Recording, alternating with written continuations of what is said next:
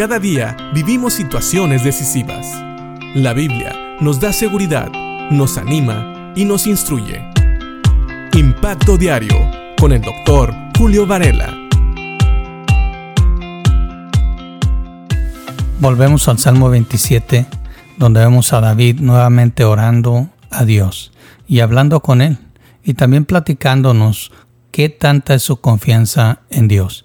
Y quisiera preguntarte hoy, antes de leer estos versículos o este versículo de hoy, ¿contra cuántas personas tú crees que Dios te puede proteger? ¿Qué tan grande puede ser un mal que pueda sobrepasar la protección de Dios? Piensa en esto porque muchas veces nosotros limitamos el poder de Dios y pensamos que a veces Dios no nos puede librar de ciertas cosas. Pero David, David tenía una perspectiva de Dios grande. Él sabía quién era Dios y conocía su poder. Y no solamente eso, él reconocía que Dios le podía librar de grandes males. El Salmo 27 en el versículo 3 dice, aunque un ejército acampe contra mí, no temerá mi corazón. Aunque contra mí se levante guerra, yo estaré confiado. Esta suena como una, una oración un poquito, no sé, como demasiado orgullosa o demasiado confiada, podríamos pensar, porque a veces nosotros pensamos que quiénes somos nosotros para que Dios nos quiera proteger o Dios nos vaya a hacer caso a nuestra oración. Pero David no pensaba en él, él no estaba pensando en sí mismo, él no pensaba que él era digno de ser protegido, él más bien sabía que Dios lo iba a proteger porque Dios es fiel a su palabra y Él ha prometido que va a proteger a todos aquellos que toma por hijos, a todos sus hijos. Y como hemos dicho, no es que nos va a proteger de todo mal, porque a veces Dios quiere que pasemos por algunas cosas.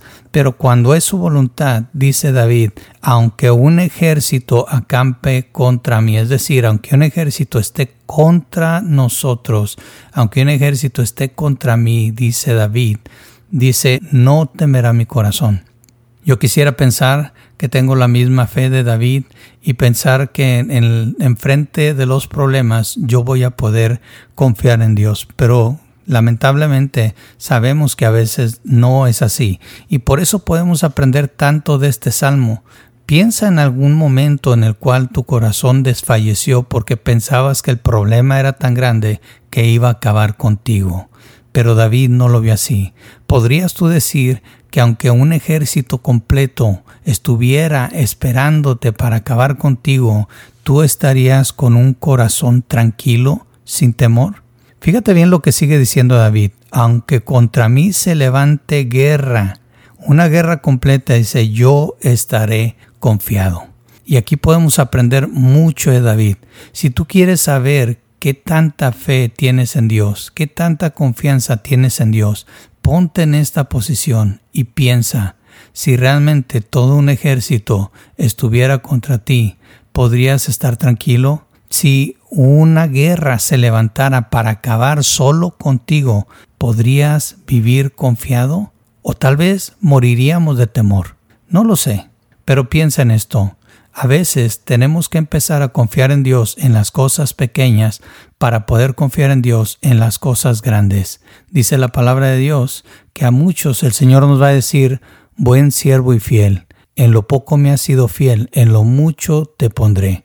Y eso trae palabras que nos enseñan que tenemos que ser fiel a Dios en lo poco para poder ser fiel a Dios en lo mucho.